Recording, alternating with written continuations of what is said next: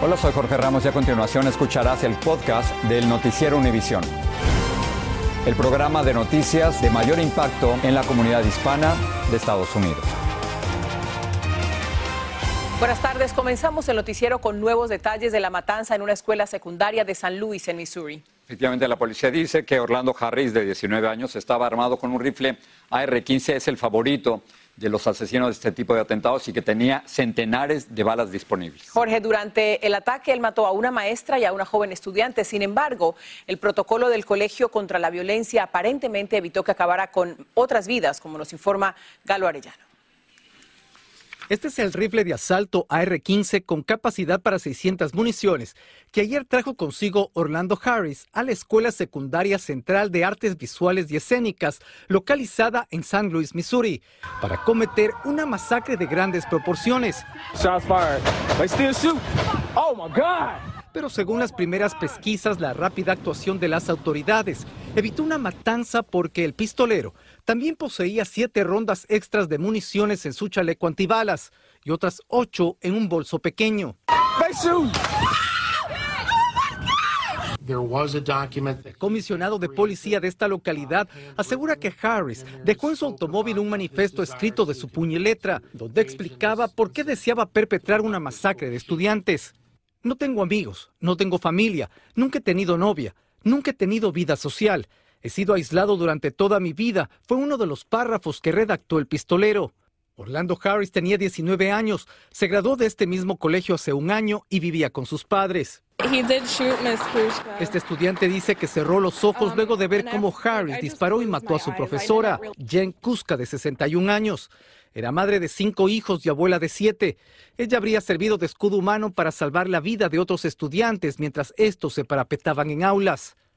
La segunda y última víctima de este tiroteo fue Alexandria Bell, de 16 años. Pertenecía al equipo de baile de la escuela. Siete estudiantes también resultaron heridos.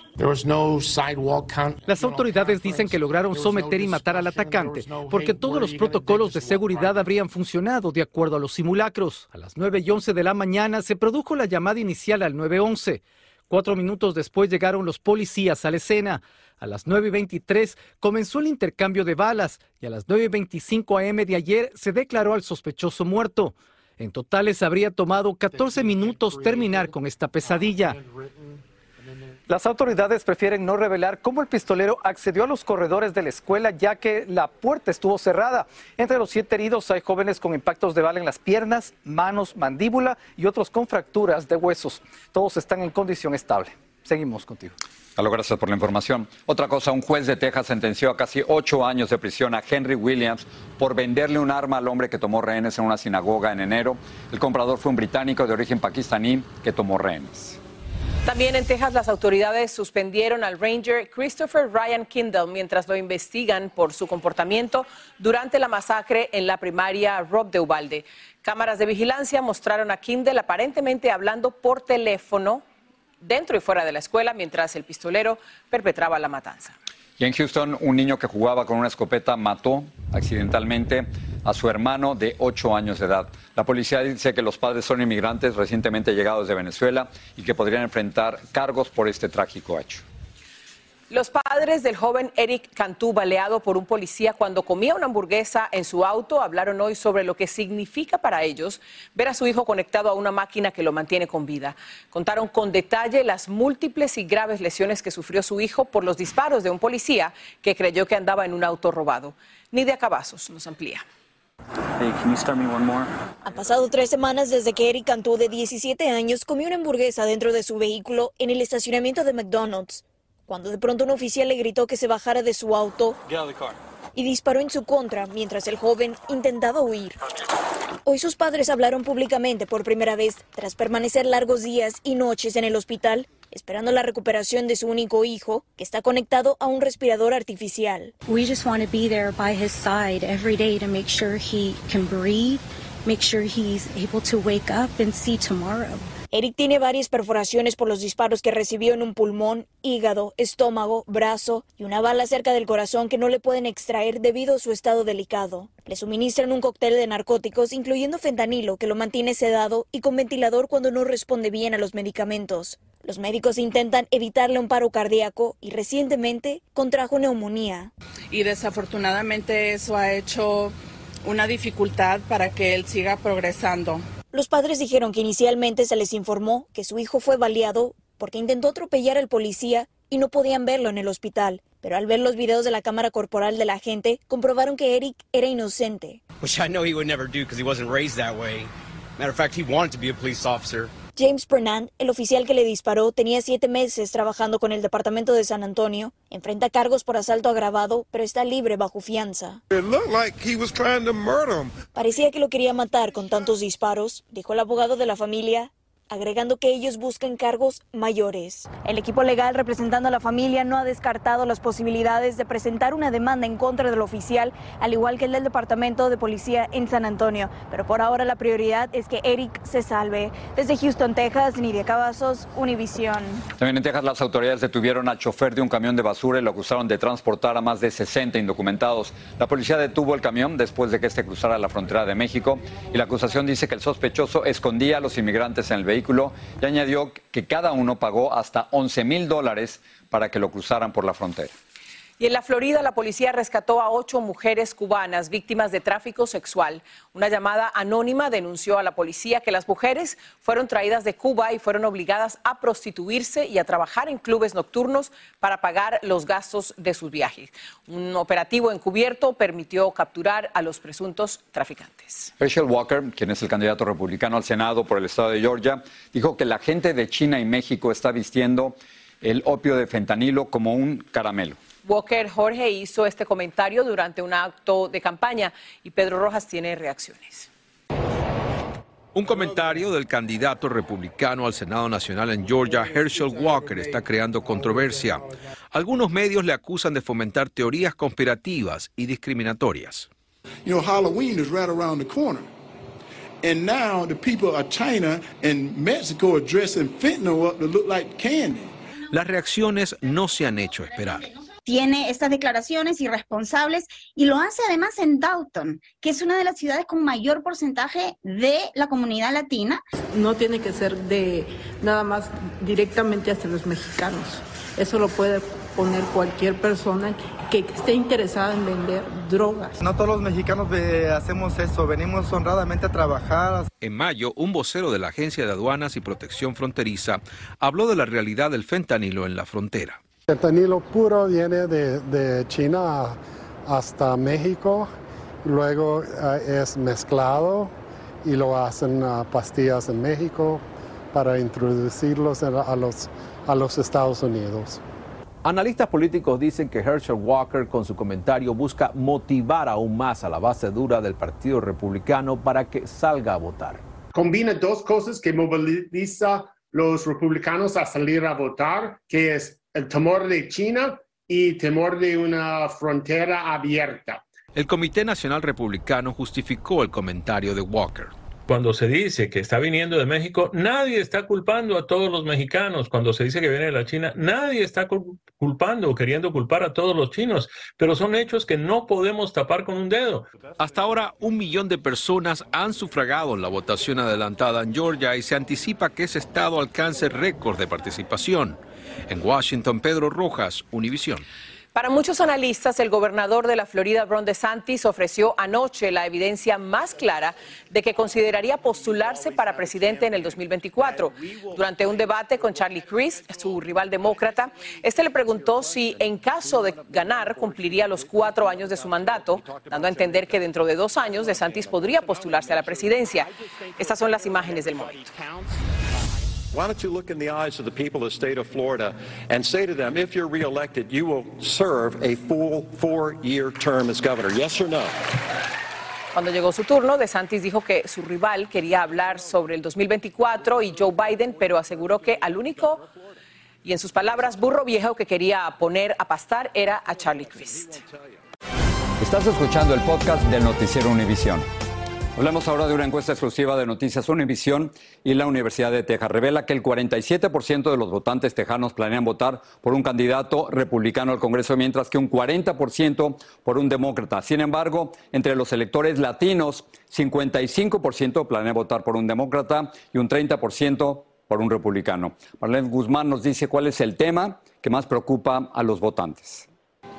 Midiendo el pulso de los votantes latinos en Texas, Univisión Noticias y la Universidad de Texas llevaron a cabo una importante encuesta sobre las prioridades del electorado en un estado donde los hispanos ya representan el 40% de la población, lo que sugiere que el voto latino podría ser decisivo en las elecciones intermedias del 8 de noviembre. Y hoy en día lo que vemos es que los latinos en Texas son votantes inteligentes que votan por las cosas que sienten que van a hacer un cambio en su vida y no tanto por el partido. El sondeo pone en evidencia que la economía llevará a los tejanos a las urnas.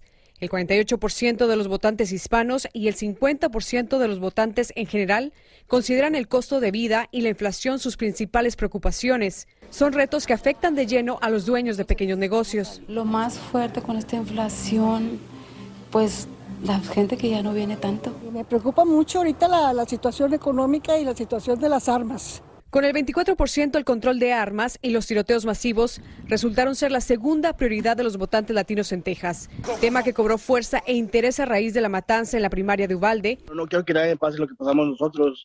Otra vez es, muy necesario a votar, a, a cambiar estas leyes. Para el resto del electorado tejano, estos temas no parecen ser tan importantes. La encuesta sugiere que a la comunidad blanca no hispana le preocupa más la seguridad fronteriza, la delincuencia y la seguridad pública. Cuanto al desempeño del presidente Joe Biden, notamos que la opinión varía. Con un 59% los latinos aprueban su gestión, pero en general la población tejana la desaprueba. Asimismo, el 70% de los encuestados hispanos considera que el Partido Demócrata se preocupa por ellos y el 57% piensa que el Partido Republicano no se preocupa por este grupo.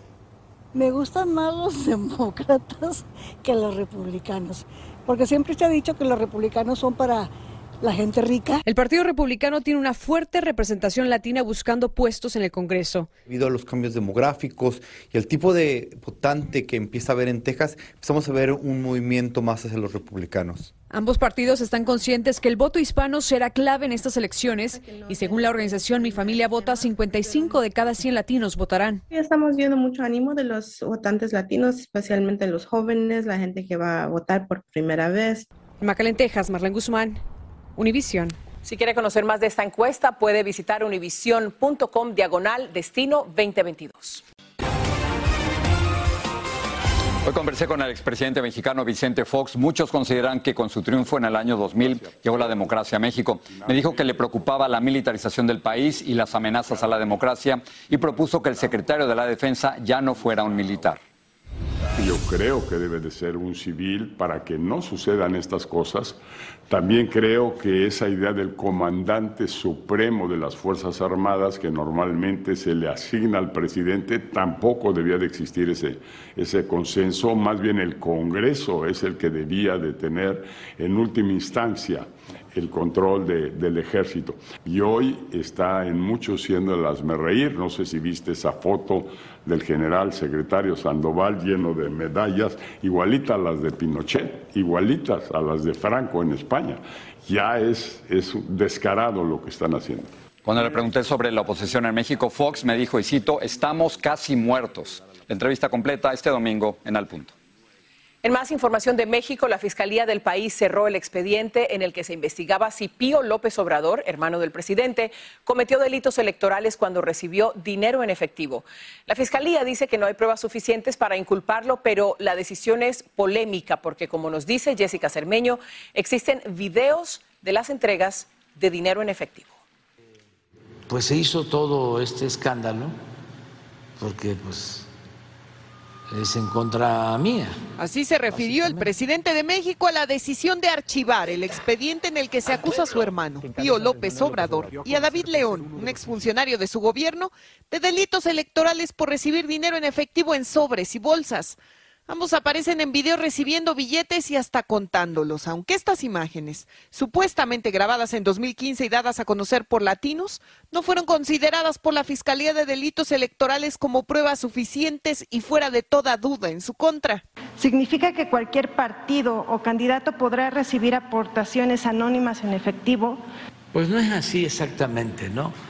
Creo que fue un recurso que se entregó para un movimiento. La decisión establece que ellos no incurrieron en ningún delito electoral y cierra el caso. Otro de los hermanos del presidente, Martín López Obrador, también aparece en un video recibiendo billetes de León. Parte de la polémica es porque el titular de la Fiscalía de Delitos Electorales de este país es activista de Morena. Y durante casi dos años, hasta los acusados reconocieron que la Fiscalía no realizó ninguna investigación sobre los hechos. Pero entre los mexicanos, la exoneración de Pío López Obrador divide opiniones. Y no se veía mucho dinero, la verdad, ¿eh? Entonces le digo, para mí eso fue un, un trinquete. Esperábamos con este señor un cambio y todo fue lo, lo contrario. En México, Jessica Cermeño, Univision. El rapero estadounidense, ya conocido antes como Kanye West, está en problemas debido a los comentarios antisemitas que hizo a principios de este mes. La agencia que lo representaba rompió relaciones con él y así también hizo la firma de ropa Adidas, con la que el rapero perdió un contrato millonario. Jaime García nos trae más sobre esta controversia que rodea al cantante. El gigante mundial de la ropa y el calzado deportivo Adidas anunció que dio por terminada su relación con el cantante G, como actualmente se hace llamar el rapero afroamericano Kanye West. En un comunicado Adidas señaló que no tolera el antisemitismo ni ningún otro tipo de discurso de odio. Luego de que el cantante expresara opiniones con un claro prejuicio hacia la comunidad judía. De que nacieron pensando en el dinero. Pero ¿quién lo dice? Por Dios. Lo está diciendo alguien que también piensa en el dinero y que vive en función del dinero. Además de Adidas, otras grandes corporaciones que terminaron su relación con el rapero son el banco JP Morgan Chase, The Gap, Instagram, Twitter, Valenciaga y la mayor agencia de talento del mundo, CAA. Pero la verdad es que el antisemitismo en este país está creciendo una barbaridad. Una muestra fue el grupo de personas que colocaron una manta en la que se leía Kanye está correcto sobre los judíos, a la vez que hacían el saludo supremacista de los nazis desde un puente en una autopista de Los Ángeles. Nunca creímos que, que en Estados Unidos sería un país donde se le daría refugio a este tipo de odio. El rapero que estuvo casado con la influencer Kim Kardashian y es uno de los máximos vendedores de música en los últimos años, se ha declarado bipolar y amigo del presidente Donald Trump. Poco se puede saber del futuro de Kanye West y es que tiene a su disposición una fortuna personal estimada en 2 mil millones de dólares pero esa fama no lo autoriza, no le garantiza en absoluto el decir lo que dice. Ahora tiene que atenerse a las consecuencias. En Los Ángeles, Jaime García, Univisión. Bueno, hay fiesta en Guadalajara, Claro Jorge, sí. porque tienen en casa a su gran orgullo, Checo Pérez. El piloto de Fórmula 1 realiza una exhibición que sirvió además para calentar motores para el Gran Premio de México a disputarse el próximo domingo en la capital del país. Achiri Cárdenas estuvo en la presentación. Tan pronto como el icónico ruido del poderoso motor del RB7 rugió, en segundos Checo Pérez arrancó como bólido para complacer a sus miles de seguidores y lo hizo así. Conduciendo el mismo monoplaza con el que el corredor alemán Sebastián Vettel ganó el campeonato de pilotos en 2010 y el australiano Mark Webber logró el mismo año el título de constructores, el piloto tapatío demostró por qué es uno de los mejores pilotos de Fórmula 1. Es hermoso ver todo el amor que le tiene a su país y el país a él. Sí, está inspirando a muchas generaciones futuras y está llenando de nostalgia a generaciones pasadas que eran fans del automovilismo. En el evento de exhibición participaron pilotos de diversas categorías y parapentes de acrobacia. Lo organizaron el gobierno de Jalisco y la escudería de Checo a través de Red Bull Showrun. Teniendo como marco la emblemática Glorieta Minerva y acompañado por sus pequeños hijos, Checo recorrió en tres ocasiones el circuito de tres kilómetros o poco menos de dos millas, demostrando su destreza al volante. Aquí en Guadalajara lo queremos mucho en todo México, entonces estamos muy felices de tenerlo aquí en casa. Este domingo será el Gran Premio de México, la antepenúltima carrera de la temporada 2022, sin lugar a dudas la mejor del también embajador de Jalisco. Esta es la tercera ocasión en que el que es considerado el mejor piloto mexicano de Fórmula 1 en todos los tiempos hace exhibiciones en su país. La primera vez fue en el 2011 aquí en su tierra y la segunda el año pasado en la capital mexicana. En Jalisco, México, Atsiri Cárdenas Camarena, Univisión. Como a México, quemando llanta. Así termina el episodio de hoy del podcast del Noticiero Univisión. Como siempre, gracias por escucharnos.